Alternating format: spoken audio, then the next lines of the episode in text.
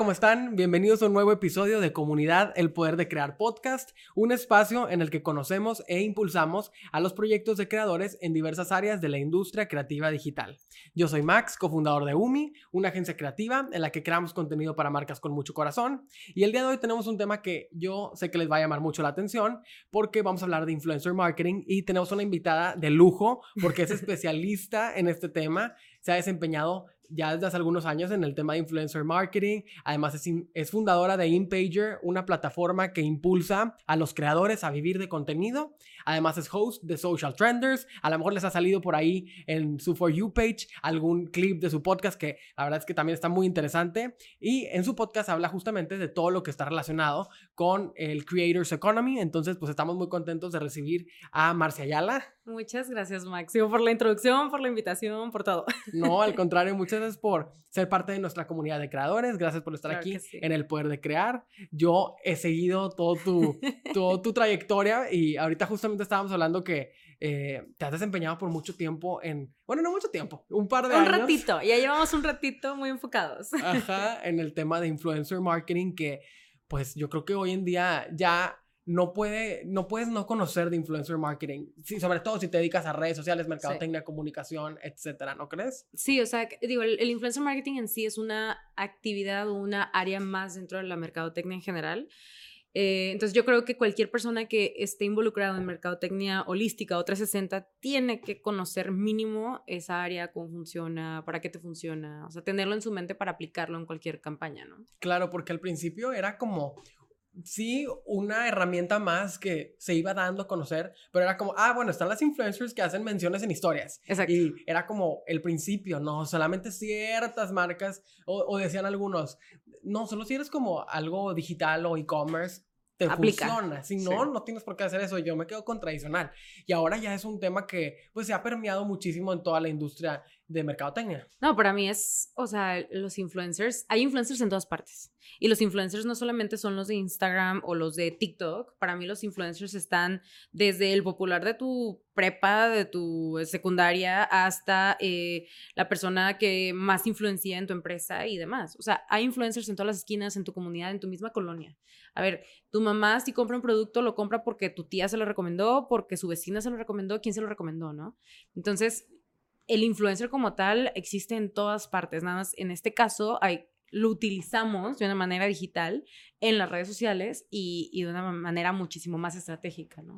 100%. Y que se va relacionando también eh, esa aplicación a las redes sociales y a las estrategias aplicadas, se va relacionando con la popularidad, se va relacionando con eh, la relevancia también que puede tener una personalidad. La eh, reputación y... exacto, y, con eso se van construyendo pues figuras públicas, que ahora es algo que, que, no veíamos antes, ¿no crees? Antes la gente que era popular o conocida pues eran los que salían en ciertos medios y ahora puede haber alguien que sea muy popular y que cierto nicho no lo conozca. Sí, no, completamente. O sea, eh, y eso nos pasa en todas las industrias. O sea, a lo mejor tú dirás, oye, ¿sabes qué? y, ese es un caso muy real, de hecho, de uno de mis clientes. Hay un chavo que es eh, que está en tiro, bueno, en tiro de arco, prácticamente, es de las Olimpiadas, y me dice, ¿sabes qué, Marce? Necesito que me conozca más gente allá afuera. Y yo, ok, bueno, pero no te conocen, de que cómo está. Me dice, es que yo soy súper conocido, yo soy, estoy en todas las asociaciones, estoy metido en todas partes. Ok, perfecto. Entonces sí eres influencer, pero eres influencer dentro de esa comunidad de, de deportistas, de atletas, pero tú no eres influencer con más personas y es lo que quieres monetizar. Eh, quiere colaborar con marcas. Entonces aquí la cosa es saber entender bajo qué paraguas él es, influencer, en qué plataformas, y entonces empezar a trabajar sobre, ahí, sobre ese, punto. Pero, pero sí, o sea, definitivamente influencer en todas partes. Eh, no todos tienen que ser conocidos. A mí siempre me dicen, ay, ¿conoces a fulanito de tal? Y yo, tiene un millón de seguidores. Y para mí es como, pues no, porque hay más de, realmente hay más de 40 millones de influencers en el mundo, no podemos saberlos todos, pero la verdad es que hay muchísimos y, el número sigue subiendo. No, y me encanta que dices, o sea, como que haces esa eh, comparación de ser un influencer que, que, monetiza y que se dedica a la estrategia digital, por así decirlo, y que también va como diferenciado de, de ser un influenciador, alguien que, pues, como decías, en una comunidad o en algo así. ¿Tú crees que hoy en día se puede realizar campañas de marketing con esos influenciadores que a lo mejor no son tan relevantes en la parte digital? Claro, porque eh, creo que a veces la gente, y digo específicamente las marcas o emprendedores que de pronto no tienen mucha experiencia en el área de mercadotecnia, cometen el error de decir, déjame colaboro con un influencer para que mi marca esté en todas partes. Pero es un, e- ese es un enfoque erróneo. Tú tienes que primero, y creo que tú no me dejarás mentir, cuando tú haces una campaña de marketing, antes de decir si vas a utilizar influencers, si vas a utilizar ads en redes sociales, si vas a utilizar panorámicos o lo que sea, tú primero dices cuál es el objetivo de la campaña. Claro. Entonces, si mi objetivo de la campaña es hacer que, y por algo a lo mejor muy absurdo que pueda sonar esto, eh, si tu objetivo de campaña es que todos en la colonia pongan la basura en su lugar, pues no te interesa que un influencer lo haga. Te interesa que lo haga la vecina más popular de la, de la De colonia. Exacto. Entonces, es así como funciona ese tipo de influencia que de boca en boca se va moviendo, es exactamente eh, la forma cruda en la que funciona el influencer marketing. Aquí la cosa es, ¿dónde está tu público? ¿Qué es lo que está viendo tu público? Si tu público está en Instagram, utiliza un influencer en Instagram. Si está en TikTok, usa uno de TikTok. Si está en YouTube, y así nos, nos vamos, ¿no? Incluso pasa, ahorita vengo justo de una, de una comida con, con unos gamers y me dicen, es que yo, o sea, nosotros no sabemos cómo hacer precisamente la parte de, de, influencer marketing. Y yo, pues es que simplemente vende a tu audiencia, o sea, tu audiencia es tu, tu, pues lo que tú le estás vendiendo a la marca. Entonces, si una marca está buscando, no sé, chavitos de 15 años que vivan en Ciudad de México, que les guste el anime, y tú tienes eso, pues ahí ya tienes qué vas a vender. Entonces, siempre hay que empezar por el objetivo de campaña, ¿no? O sea, ¿quién le estás hablando? ¿Qué le quieres decir a esas personas? Eh, ¿Cuánto se los quieres decir? ¿Quieres tener muchos views? ¿Quieres que las personas interactúen contigo? Digo, a lo mejor estoy diciendo muchas cosas en chino, pero, pero sí, o sea, siempre empezar por el objetivo de campaña es lo ideal. No, y justamente con ese ejemplo que dices, cuando ya sabes quién es tu audiencia, también ya sabes a quién venderle. Exacto. Entonces, y todos los, los conceptos que dices, views, interacciones, alcance, pues casi que ya se vuelven como parte del glosario común, o sea, Sí. estamos muy familiarizados ya con esas, esos co- conceptos porque, al- bueno, al menos cuando nos dedicamos a redes A sociales. esto y lo que- sabemos muy bien. Ajá, y que tenemos un podcast, o sea, que estamos, en podcast, estamos en, en, en TikTok y que por, por todos lados estamos viendo cómo cambian las redes, pues son palabras que ya se vuelven parte de nuestro vocabulario, ¿no? Totalmente. O sea, es, es, es algo que, que, tenemos que tener y que tampoco deberían de tener pena si no saben qué es. O sea, que también me pasa mucho que yo hablo, yo hablo de repente, no, sí, que alcanza impresiones y, ya le explicaste a toda la persona y la persona de repente, "Mm, entonces estas son las impresiones y dices, no, no, a ver, ¿sabes qué son las impresiones? O sea, si, si estás más o menos familiarizado se vale que no, lo que, o sea, lo que no se vale es no preguntar. Definitivamente eso es algo que sí quería como Claro, decir. y yo creo que es de los más inteligentes son los que más preguntan, yo creo, o sea, es peor pues quedarte con la duda y justamente hablando de temas controversiales dentro del influencer marketing, hay mucha gente que dice que esto es como una tendencia únicamente, que así como han aparecido nuevos medios, nuevos formatos, nuevas redes, que el influencer marketing es lo mismo, o sea, que tal vez el día de mañana va a desaparecer o va a cambiar por otro formato. ¿Tú qué opinas sobre este tema? O sea, so- o sobre ese punto. Creo que el influencer marketing es algo que ha existido toda la vida. Lo único que cambió es que hace poco tiempo se le puso un nombre. Entonces, así como de- existe desde hace mucho tiempo, y doy un ejemplo súper claro. En la televisión, por ejemplo, cuando teníamos redes sociales, en, las, eh, en los programas de revistas de los de los canales locales y nacionales, había siempre esta persona que se vestía, o sea, la conductora, que se vestía con ciertos vestidos y hacía su mención de, este vestido es patrocinado por o estuvo en tal parte. Es exactamente lo mismo, es una mención en un medio digital que alguien más está consumiendo. Entonces, teniendo en cuenta esa premisa, los influencers del pasado pudieran decirse que eran las personas que estaban en televisión, los artistas, eh, incluso las personas de radio que de, de repente mencionaban ciertos productos, ¿no? Ahora, lo que pasó es que se democratizó. Ahora no solamente las personas que entran a, la- a las televisoras o a ciertas televisoras y, y radiodifusoras pueden hacer ese tipo de menciones. Ahora son cualquier persona que tenga cierta cantidad de contenido y, de audiencia en redes sociales puede hacer esa clase de menciones. Entonces, pues ya el, el- el alcance es masivo, es muchísimo más. Y yo no creo que esto vaya a parar en ningún punto. Al contrario, chance el nombre cambia o evoluciona a creators marketing o en vez de influencer marketing o lo que tú quieras. Puede cambiar el nombre, pero en, la parte eh, cruda de esto va a seguir siendo exactamente lo mismo con todas las figuras públicas que existan en el mundo, porque la realidad es que estamos como sociedad acostumbrados siempre a seguir a alguien. Siempre. Sea en redes sociales, sea alguien que admires, alguien que le compres un libro, pero siempre hay alguien ahí que queramos ver. Entonces, esto no va a parar, va a evolucionar. Y la parte de tener a un influencer siempre, siempre va a estar ahí. No, y justo creo que diste en el clavo cuando dices, pues, que se democratizó. Porque después de eso, yo creo que podrá venir una separación diferente del poder, pero no, no, no habría una forma como de monopolizarlo de nuevo. O a, menos que algo extraordinario pasara. Taylor Swift monopolizó, pero nada más Taylor Swift. O sea, es la reina de las figuras públicas en el mundo hoy en día. Pero, pero no, o sea, realmente, o sea, somos demasiadas personas en este mundo y no podemos gustarle a todos. Entonces, siempre va a haber una audiencia para alguien y siempre va a haber una figura pública para cada audiencia. Es, es algo natural, ¿verdad? Y siguiendo con el tema, el proceso entre las agencias de publicidad, que también es otro tema de cómo se han transformado, ¿no? Las agencias de publicidad.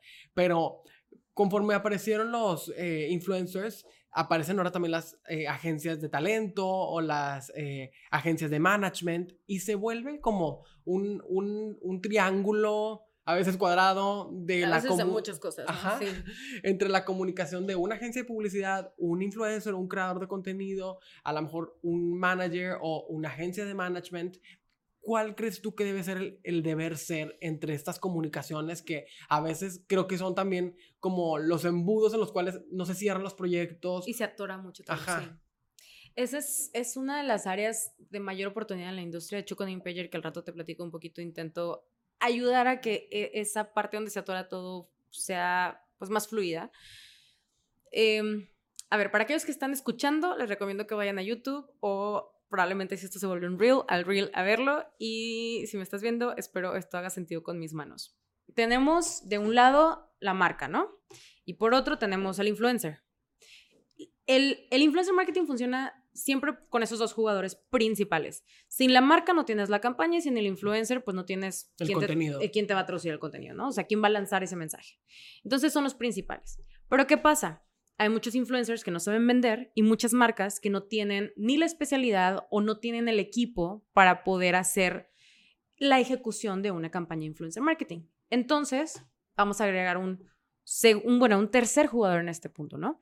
Está la marca que contrata a una agencia que gestiona y ejecuta la campaña de influencer marketing. Entonces, en vez de que la marca contacte al influencer, la marca contrata agencia, agencia contrata influencer, ¿ok?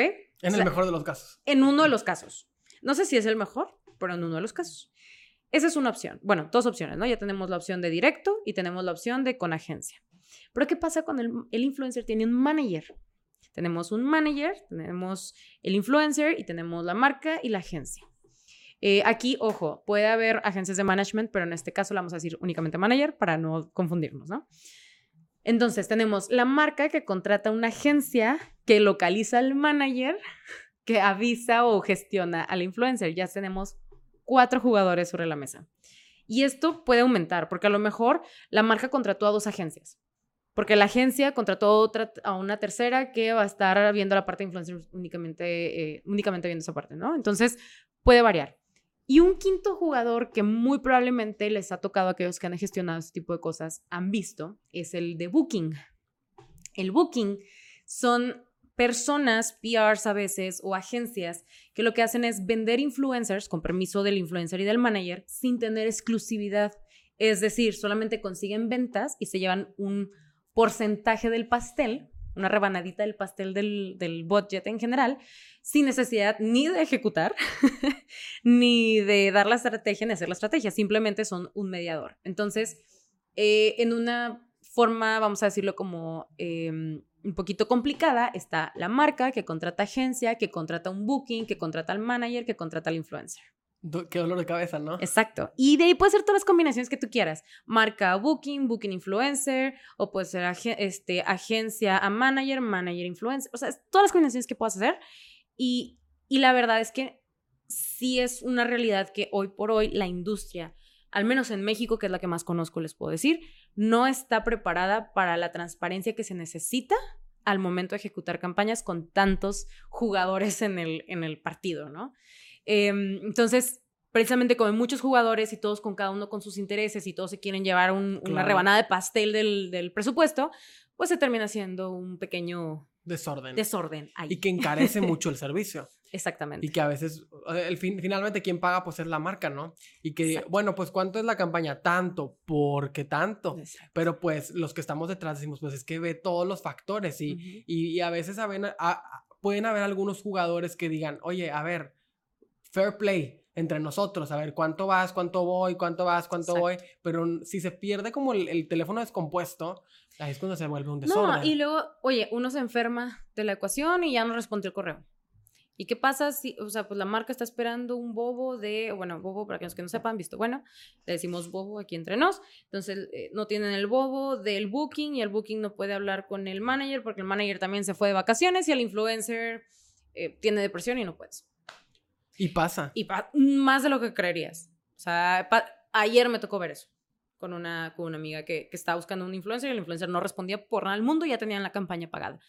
¿Cómo le haces? Ay, no, qué, qué angustia. Sí. Entonces es, es parte del reto del influencer marketing. A mí me encanta la, la, industria, pero también sé que tenemos muchas áreas de oportunidad que como, como profesionales en esta área tenemos que mejorar, ¿verdad? Y hablando de áreas de oportunidad, tú al especializarte en este tema, bueno, sé que tú te fuiste a estudiar al extranjero, que, que ahorita me platicabas, eh, que si nos lo puedes volver a platicar, que cómo fue que, oye, pues querías como especializarte en este tema, pero que no había como, pues el, el ¿cómo lo podemos decir? La, la educación profesional en, en, en, en, eh, en esto. ajá, en, en, ese nicho o en esa área específica, ¿no?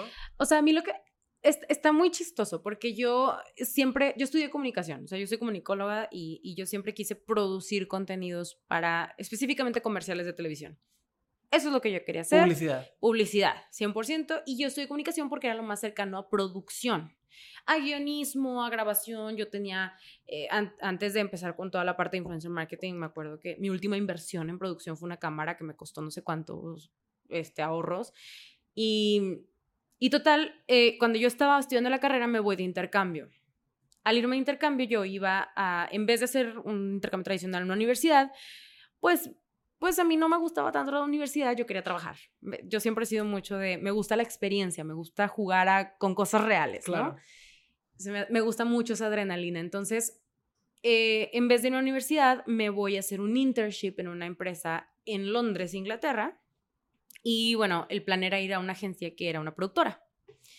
Cuando llego a Londres, me reciben con un, ay, hola, qué gusto tenerte aquí, pero no te necesitamos aquí. Eh, pero tenemos una empresa hermana arriba, en el piso de arriba, que, que sí, con mucho gusto, puedes ir a ayudarles a ellos. Ellos sí necesitan manos. Y yo así como, pues no era lo que venía, pero, ya, estoy aquí, ¿verdad? O sea, ya, ya volé, ya vivo aquí por los siguientes cinco meses, ya estoy aquí, ¿no? Entonces, eh, llego al, a, este piso de arriba, me acuerdo que era, y era una agencia de influencer marketing. Estoy hablando que era el 2017. La palabra influencer, a menos, al menos en Monterrey, no existía o estaba empezando a sonar. Entonces, yo, recuerdo que yo llego y me dicen, no, hacemos influencer marketing. Y yo así como, ¿qué es eso? ¿Y con qué se ¿me come? Me explica, o sea, voy a ser tu practicante, pero ¿qué, ¿qué hago? Te traigo el café si quieres, ¿qué hago? Entonces, la verdad es que hicieron muy buen trabajo introduciéndome a la industria, eh, obviamente un punto básico, o sea, muy general, pero sí me enseñaron mucho a auditar creadores. ¿Por qué? Porque ellos ejecutaban campañas y era como, Marce, este, este perfil vale la pena, chécame estos 10 perfiles. Entonces yo, yo regresaba con mis formulitas y les decía engagement rate tanto, esto sí, audiencia tal, aquí está. Y ellos ya decidían si los contrataban o no. Pero pues sí estuve esos meses dedicada 100% a, a a evaluar influencers, ¿no? Y a encontrar nuevos y demás. Cuando yo regreso a Monterrey a terminar mi carrera, pues yo dije, yo tengo que seguir estudiando esto, yo tengo que seguir documentándome, tengo que seguir trabajando. Y me acuerdo que encontré un curso de influencer marketing, fue el único que encontré en la ciudad. Y curiosamente voy y me doy cuenta que no aprendo nada del curso. Dije, no manches, pues tengo algo bueno. Si no aprendí nada es porque todo lo que ellos están enseñando aquí, yo ya lo sabía. Incluso yo, o sea, incluso yo creo que yo ya sabía un poquito más que aquellos que estaban dando el curso, porque quieras o no, pues Londres, una ciudad primermundista, está adelantada en estos temas por mucho que Monterrey. Y ya tenías, sí, pues una experiencia en otro contexto. En otro contexto completamente. Entonces yo estaba adelantada. Entonces empecé a buscar trabajo eh, y justo esa experiencia me consiguió trabajo inmediatamente de tiempo completo en, sin estar graduada incluso en una agencia de relaciones públicas, donde empiezo ahora sí y me dicen, contrata influencers, lleva influencers a un evento, a este antro, a este no sé qué. Claro que ahí me equivoqué, como no tienes una idea, hice muchos, de, este, quiero decir una mala palabra, pero mucho desorden hice. Y y pues ahí es donde también fui encontrando lo que faltaba en la industria y demás, y, lo que me hacía falta de, cómo es posible que los PRs no, no contraten influencers, cómo es posible que hay influencers que vienen y no saben que son influencers, que no estén ganando lana de venir a los eventos. Este, y de ahí salto justamente a MPV Management, que es la agencia donde me desarrollé por casi tres años, que, que entré cuando ellos iban iniciando, entonces pues digamos que en conjunto pues fuimos creciendo, ¿verdad? Y, yo como, pues yo que te conozco de tantos años, o sea, que tú dices, pues hacíamos un desorden y no sé qué, pero yo me acuerdo que... que no parecía eso. No, no parecía eso. Y que yo veía, no, Marce, o sea, están ahí como dando la pauta en el, tema de, de, management y de influencers, porque eh, como que en una etapa muy temprana, pues ya estaba liderando el tema, que creo que es algo que que incluso yo ya, yo lo, desde aquel entonces, ahora mucho más con tu podcast y todo, yo ya lo veía, ah, no, Marce, Marce habla de o sea, influencers. Ajá. Sí, sí, es algo que desde luego y luego me, es algo por lo que me apasioné muy rápido. Y yo siempre he dicho que yo quiero ser experta en una cosa. No me interesa saber de mucho, me interesa ser experta o especialista en una sola cosa. Entonces, desde muy chica, pues yo elegí este tema como esa especialidad. Definitivamente no me puedo llamar experta, o sea, creo que siempre, o sea, nunca se puede ser experto. Siempre sigues aprendiendo. Porque siempre sigues aprendiendo, exacto. Un experto creo que es aquel que no puede... Sí, que ya lo sabe todo. Ya, lo sabe todo y yo no lo sé todo y jamás lo voy a saber todo. Entonces yo más bien me especializo en... Y, y pues la verdad es que estoy muy metida en el área. He trabajado con muchos creadores chiquitos, medianos, grandes. Eh, algunos que pues les ha ido mal y dejaron de crear contenido. Otros que les ha ido muy bien y que, y que digo, oye, qué fregón que ya te está yendo muy bien. Y otros que ya estaban posicionados y que simplemente me han permitido aprender de, cómo mantenerse allá arriba, ¿no? Entonces, está, está, muy padre. La verdad es que es una industria que a mí me gusta mucho y creo que tiene mucho futuro y hay muchos modelos de negocio que tú puedes explorar una vez que eres creador de contenido. Definitivamente. Y después de trabajar en MPB, que, pues como decías, fue un... fue un gran escenario para aprender, la verdad. Donde iban, pues, de la mano creciendo y, y como cada vez tenían más eh, influencers, llevaban como... Ah, tenían booking también de algunos otros. O sea, yo, yo recuerdo que que, en, estaban creciendo muchísimo. Después de eso viene, ahora sí, estudiar una maestría. Sí, de hecho, eh, curiosamente, pero mientras estuve en MPB hice una maestría en negocios eh, por Colectiva Academy. Para aquellos que nunca los han escuchado, Colectiva Academy no es una escuela eh, tradicional, ajá, es más como, pues, para aquellos que no les interesa un currículum, sino que les interesa aprender, vayan ahí. Entonces, mientras yo estaba estudiando esta maestría de negocios, yo iba aplicando todo en MPB. Entonces está padrísimo porque me hablaban de business models, me hablaban de inversiones, me hablaban de cómo desarrollar áreas de trabajo y pues yo todo eso aplicando, ¿no? Y todo eso me lleva al siguiente punto de decir, oye, yo hago marketing y yo nunca estudié marketing. Yo no hago marketing, o sea, realmente no, no sé la teoría, no, o sea, había muchas cosas que me estaba dando cuenta que, que a lo mejor yo estaba estaba siendo muy poco eficiente por falta de ese conocimiento de, mm, de merca, ¿no? Entonces, digo, pues quiero hacer otra más. O sea, quiero hacer una maestría ahora sí, pues en una universidad ya más tradicional, vamos a decirlo así. Y también me di, o sea, también fui muy consciente de que cuando me fui la primera vez a Londres, al regresar yo estaba dos, tres años adelante de todos mis compañeros. Entonces dije, si hago una maestría más tiempo en Londres, pues cuando regrese a México, ¿cuántos años adelante voy a estar que me va a permitir ahora sí generar más negocio? Y hasta lo, o sea, yo sí siento esta cosita de, de la deuda, como le dicen, social, de oye, yo tengo cierto privilegio de haber estudiado en ciertas universidades y todo, y de viajar y conocer el de, de, de allá de, de ciudades como primermundistas, pues ¿por qué no traérmelo para acá, no? Entonces siempre he sido muy, muy de esa idea de me voy, pero es para traerme. Y, justamente hice eso, ¿no? Me voy a Londres, hago mi maestría en marketing internacional, enfocando todo lo que pude al tema de influencers. Incluso hice una tesis de, de, agencias de management o sea, evalué diferentes y estuve viendo como las áreas de oportunidades que existen en México en el tema de, de, management. Y luego me regreso a México justamente poniendo InPager. Y justamente, ¿cómo llegó a InPager? O sea, eh, ¿fue algo que, que, llegó, tu, llegó la idea estando estudiando ahí en el extranjero? ¿O cómo fue donde viste como esa área de oportunidad que dice, tengo que crear esta plataforma? Mira, curiosamente, eh, la idea de tener una plataforma que hiciera la talacha del influencer marketing eh, vino desde antes de trabajar en MPV. O sea, yo me acuerdo, yo hablé con algún programador que seguramente, digo, también, de hecho también es cantante, seguro también lo conoces, es programador y hablamos sobre una plataforma y así, supuestamente íbamos a empezar a trabajar y total, ya, o sea, de esas veces que lo hablas y ya no, no sucede nada, ¿no? No se hizo. Y pues ya, yo me puse a trabajar en lo mío y a través de los años, pues yo sí decía, Ay, es que sí me hace falta esta plataforma, me hace falta, me hace falta. Cuando estoy en Londres, en mi última, mis últimas materias, tenía que hacer el desarrollo de un business plan de, de, pues, de una empresa, ¿no? Y tú puedes agarrar una empresa que estuviera hecha o una que tú hicieras hacer o lo que sea. Y yo dije, pues vamos a experimentar. Y ahí nace InPager. Este, y realmente nace de una necesidad propia. Para contextualizar un poco, una de las tareas que tiene un manager es mantener siempre eh, la información del influencer actualizada. Es decir, no sé si ustedes conocerán, pero bueno, hay un documento que se llama Media Kit, otros le llaman Press Kit, tienen diferencias, pero pues, son pocas diferencias. Eh, el Media Kit es lo equivalente a un, CV a un CV o un currículum de un influencer. Que viene, pues, qué proyectos ha tenido, este, cuántos seguidores tiene, el contacto directo, métricas, audiencia que lo sigue, tipo de contenido y bla, bla, bla, bla, bla. Así como un CV, este Media Kit te sirve para que la marca conozca todo tu perfil y te contrate. Entonces, yo como manager de influencers eh, y específicamente en el área de estrategia, porque yo siempre he ejecutado más el área estratégica de los influencers, yo tengo que mantener los media kits actualizados y, y, obviamente pues lo más bonitos y con la información más importante para que la marca los quiera contratar. No, no diría que es el documento que hace que los contraten, pero normalmente si no tienes un media kit, la marca va a decir, qué raro. Es la carta de presentación. Ajá, o no se sabe vender, no tiene experiencia o no sé, o sea, los, sus números son falsos o yo qué sé. Entonces, o no quiere decir sus números, ¿verdad? Hay poca transparencia, que pasa muchísimo.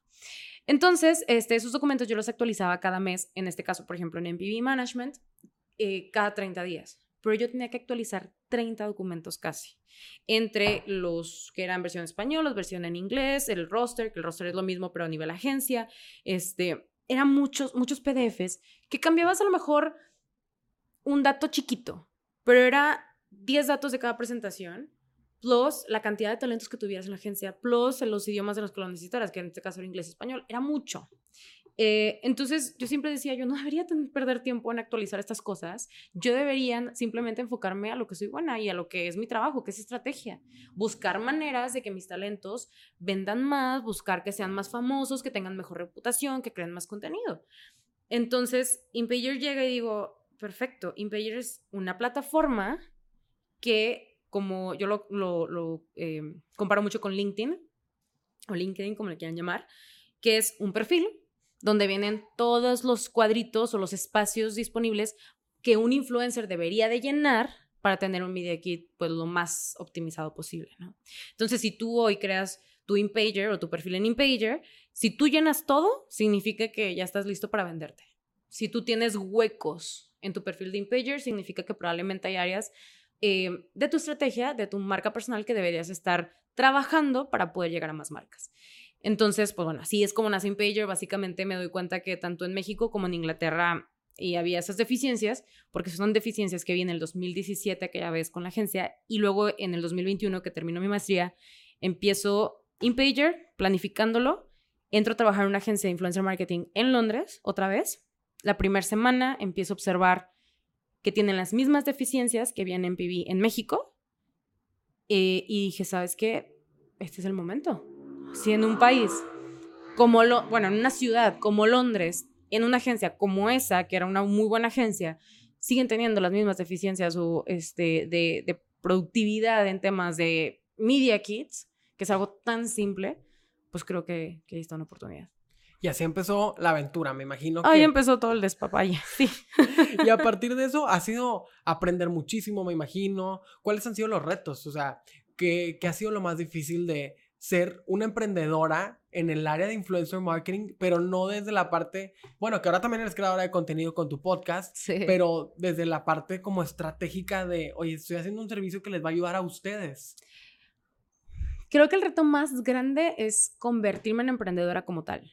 Em, digo, saliéndome un poco del tema de influencers, eh, pues yo, yo sé perfecto cómo funciona un influencer, sé perfecto cómo, cómo hablarle a la marca, cómo llegar con ella y ofrecerle a mi influencer, sé hacer un media kit, sé cómo venderlos.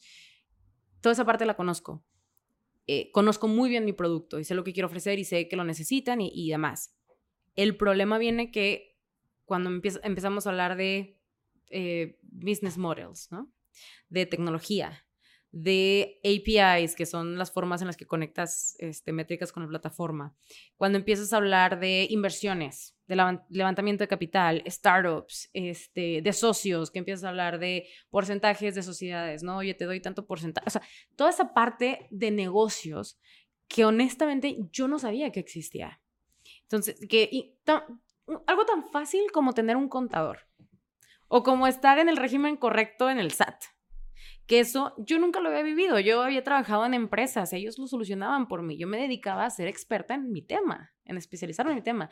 Entonces, yo siempre he luchado mucho con el, el, cambio a emprendedora porque el ser emprendedora significa que tienes que ser bueno en muchas cosas, pero especialista en nada.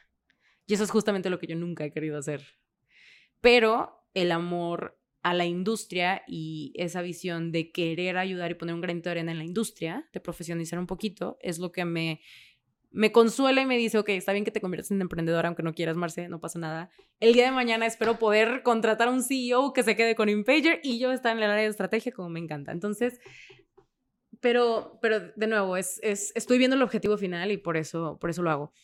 Entonces creo que el reto más grande ha sido eso, como aprender de tantas áreas que yo desconocía y que definitivamente son bien importantes para tomar decisiones a nivel negocio. Eh, y ser líder, creo que eso, con mis empleados.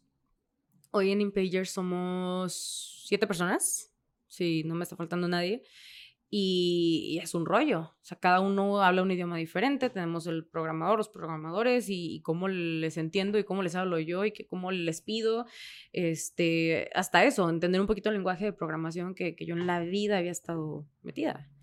Pero que son retos que al final, pues como dices, valen la pena porque te apasiona mucho el tema y te gusta lo que eh, como la causa final, ¿verdad? El objetivo. Ajá, nosotros Estoy también. casada con eso. 100% y que dices, bueno, lo vale, o sea, sé que, como dices, el ser emprendedor te trae retos que ni te imaginabas que existían y no se acaban porque tú crees que, ay, estamos bien aquí, llega algo nuevo, o sea, eh, Hay 1300 cosas que pueden salir mal. Oye, hoy, hoy crees que tu empleado estrella está feliz contigo, el siguiente día te, das cuenta que está enojado y no te quiere, o de pronto, sí, o sea, puede pasar cualquier cosa. Es más, ahorita hasta el SAT te pone trabas por existir. Entonces, eh, para aquellos que no son de México, bueno, el SAT es quien nos castiga a los emprendedores en México.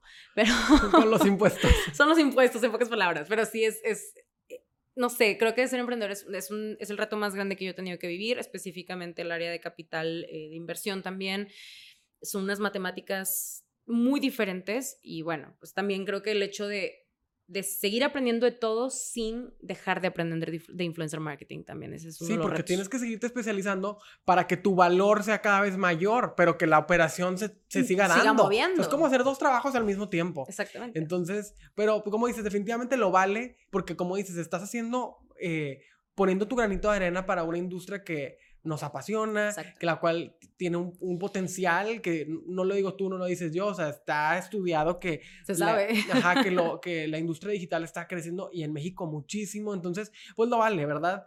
Eh, ahora, siguiendo con toda tu experiencia de, de, manager de influencers, en campañas, no puedo no preguntarte por historias de terror que en, en tu podcast las escuchamos todo el tiempo, eh, pero ¿qué es lo más caótico que te ha pasado con influencers? Porque hay muchos estereotipos y muchas cosas que se piensan alrededor de los influencers y ustedes, los que se dedican y que trabajan muy de la mano con ellos, o sea, los managers, lo saben mejor que nadie.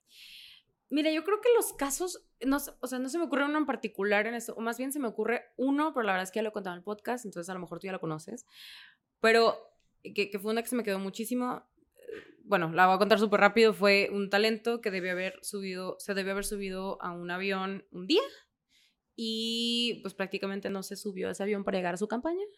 Este, y bueno, esa marca que tenía a varios influencers con nosotros terminó bloqueando a toda la agencia, a todos los talentos de la agencia. Todo porque ese talento no se subió a ese avión. ¿Y por qué no se subió a ese avión? Porque estaba, em, pues, con resaca. Tenía un poquito de resaca el muchacho. Entonces, sí estuvo muy duro. Pero bueno, experiencias en particular que yo les puedo decir que pasan todos los días y que me ha pasado. Es que, o sea, te decía, ayer vi uno, ayer. Es más, hoy me pasó uno. Este, no te contestan. O sea, un intercambio que se me viene a la cabeza de una chava que, me dice, Marcia, me estoy mudando. Quiero hacer un intercambio con una marca de muebles, porque estoy amueblando mi departamento y pues ayúdame, ¿no? Y dije, ah, pues claro, no pasa nada, realmente, digo, aquí, aquí, para que conozcan un poquito, como yo siempre me he dedicado a estrategia, per se mi área es más como intercambios estratégicos y complacencias a los influencers que realmente traigan valor. Entonces, pues yo tengo mi lista de marcas que quieren colaborar porque a lo mejor no tienen presupuesto. Por ejemplo, esta marca de muebles, o sea, una mueblería que quería colaborar y no tenía presupuesto para pagarle a nadie. Entonces, ¿qué pasa? Le digo, oye, esta chava trae este, este, esta mudanza, ¿te late? No, pues vamos a darle, este, nada más que tiene que ser equivalente ella cuesta tanto, lo que tú me das tiene que ser equivalente a lo que ella cuesta, ¿no? De lo que ella cobra. Entonces, total, nos dio pues una sala muy bonita, no era muy barata, la verdad, sí, sí fue un muy buen precio. Este, y el deal era, si no mal recuerdo, eran dos o tres stories, cuando los stories todavía eran de 15 segundos. Y era uno cuando lo entregaran, otro era en el Buen Fin, y otra era unas semanas después, nomás como para decir cómo se ha sentido. Bueno, publicó la primera, el del buen fin no la publicó, que el buen fin es el buen fin. Y ella decía, ay, no pasa nada, la publicó después. Y yo, el buen fin ya se acabó. No, el buen fin ya se acabó. Entonces, este, publicó el del buen fin después del buen fin. O sea, no, no dijo del buen fin, publicó hasta después. Y el último prácticamente no lo hizo.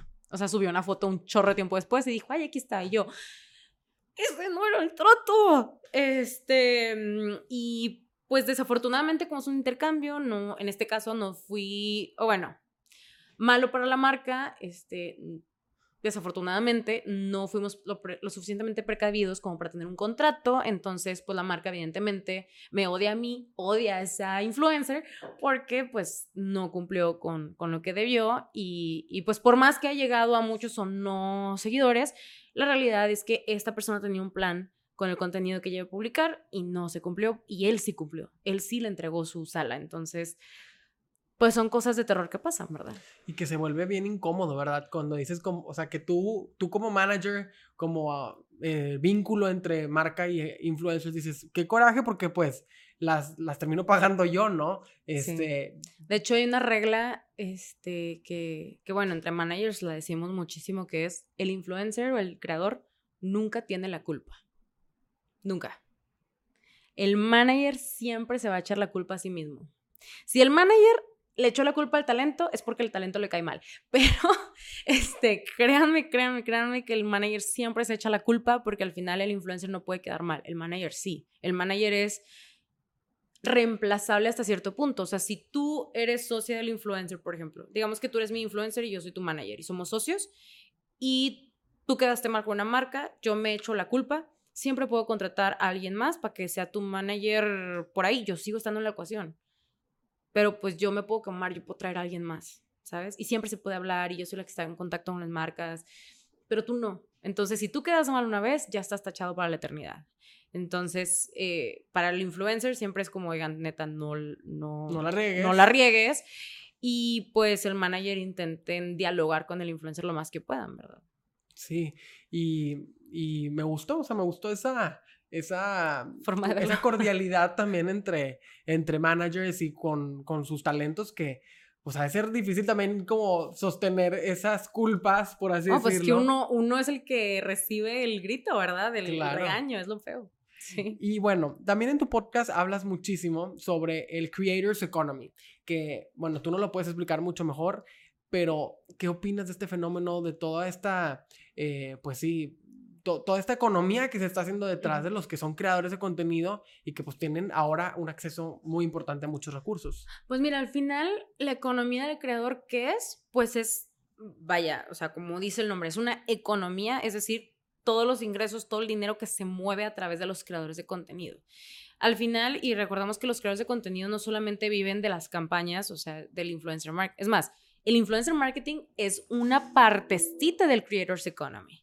Pero el Creators Economy es influencer marketing, monetización por medio de views, es venta de suscripciones, venta de productos, de merch, conferencias, eventos, asistencia a, eventos de nuevo. O sea, el Creators Economy es todas esas, todos esos modelos de negocio que puedes explorar como creador de contenido.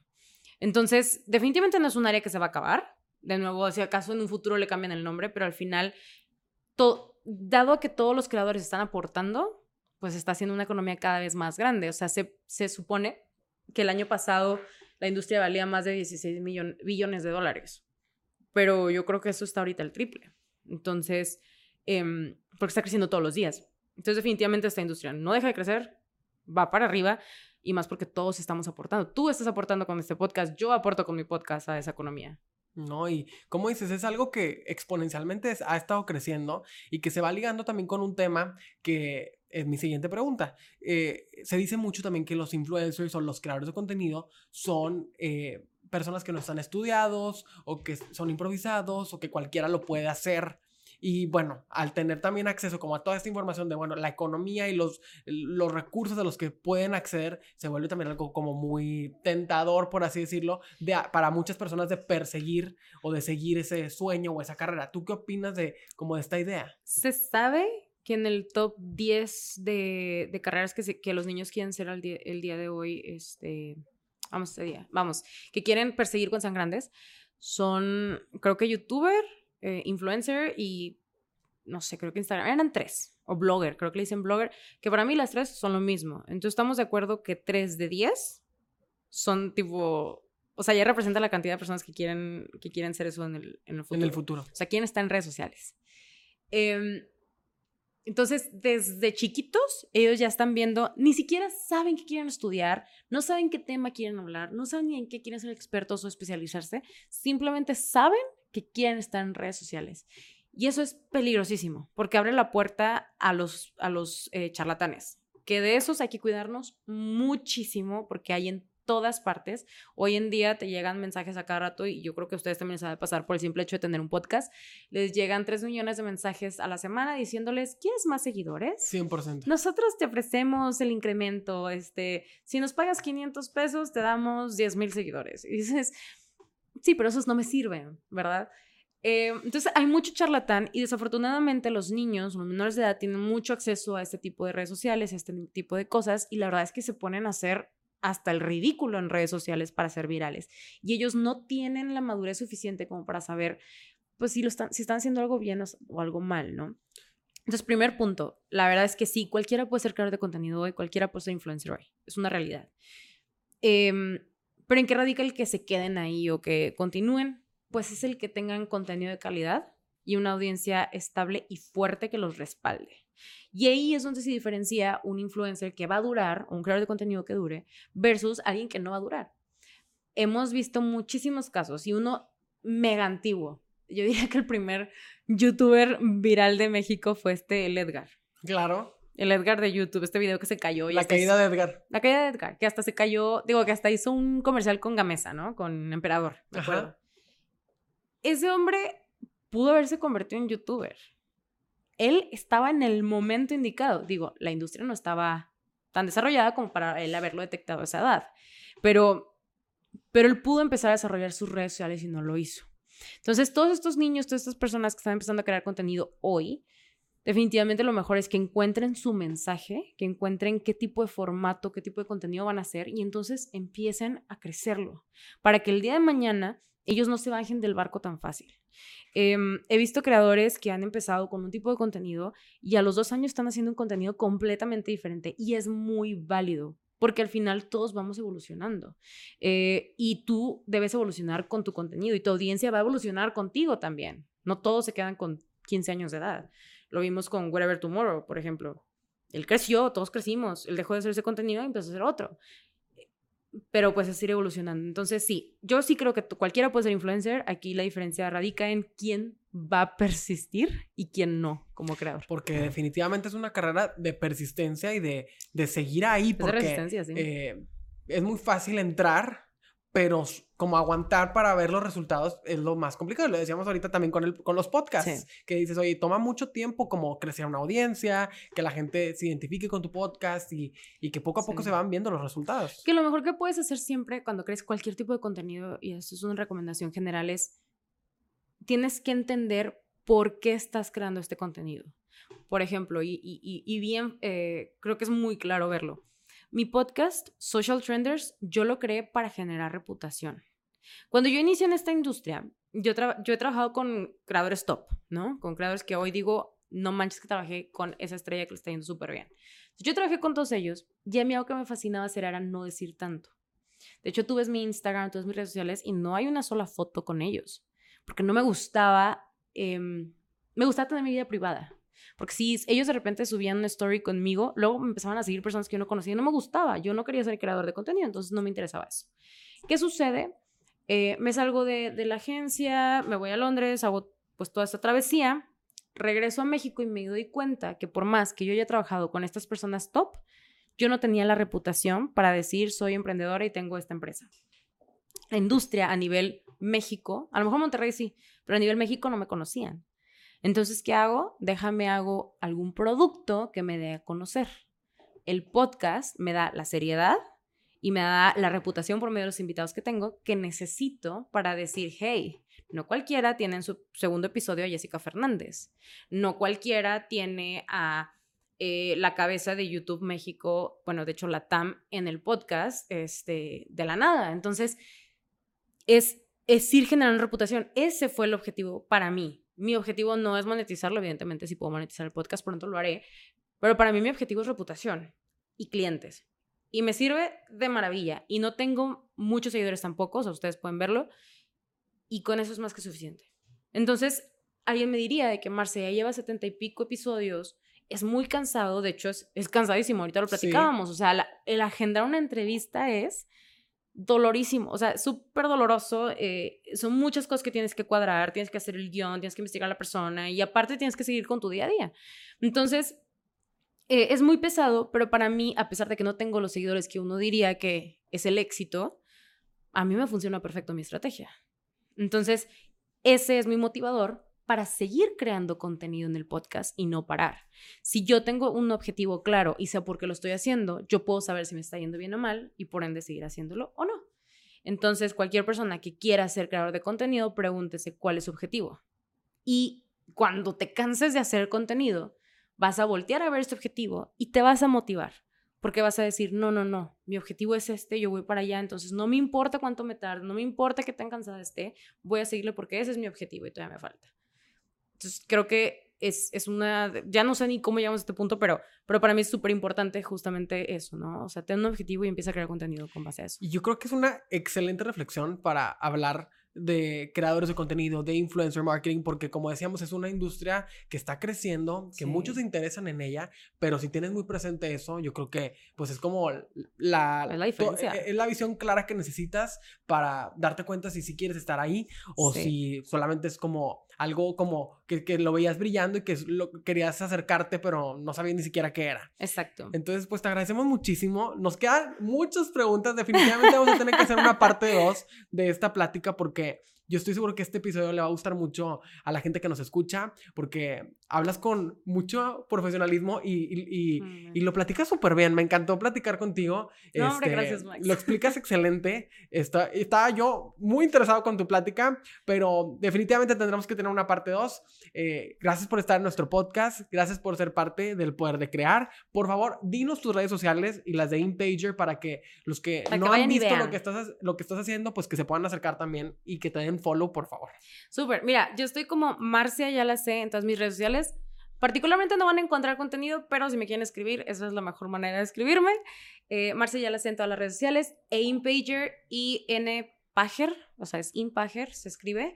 En todas las redes sociales también, igual nos pueden escribir. Si quieren crear un perfil, pueden hacerlo. Si tienen dudas, mándenos un WhatsApp, está nuestro número prácticamente en todas partes. Entonces, pues sí, los invito a probar y, y cualquier duda que tengan sobre la industria genuinamente pregúntenme que estoy súper involucrada con, de nuevo, impulsar a los creadores a vivir de contenido. Entonces... Y Social Trenders también. Eh, bueno, y Social Trenders, que, que, igual también está tallado en todas partes, en las dos cuentas. Este Social Trenders, pues el podcast donde hablamos y desmenuzamos el behind the scenes, específicamente de la economía del creador. Y, y sobre todo que está muy bueno, la verdad es que sí, eh, es de esos contenidos que valen la pena. Yo siempre recomiendo podcast y siempre recomiendo Social Trenders. Acérquense a escucharlo porque tienes muy buenos episodios, muy buenos invitados y como dices, invitados muy top que desde anécdotas, desde la parte de management, marcas, empresas, creadores de contenido muy buenos, que, oye, pues escucharlos está muy interesante. Así que yo también recomiendo muchísimo Social Trenders. Gracias por estar aquí en el poder de crear.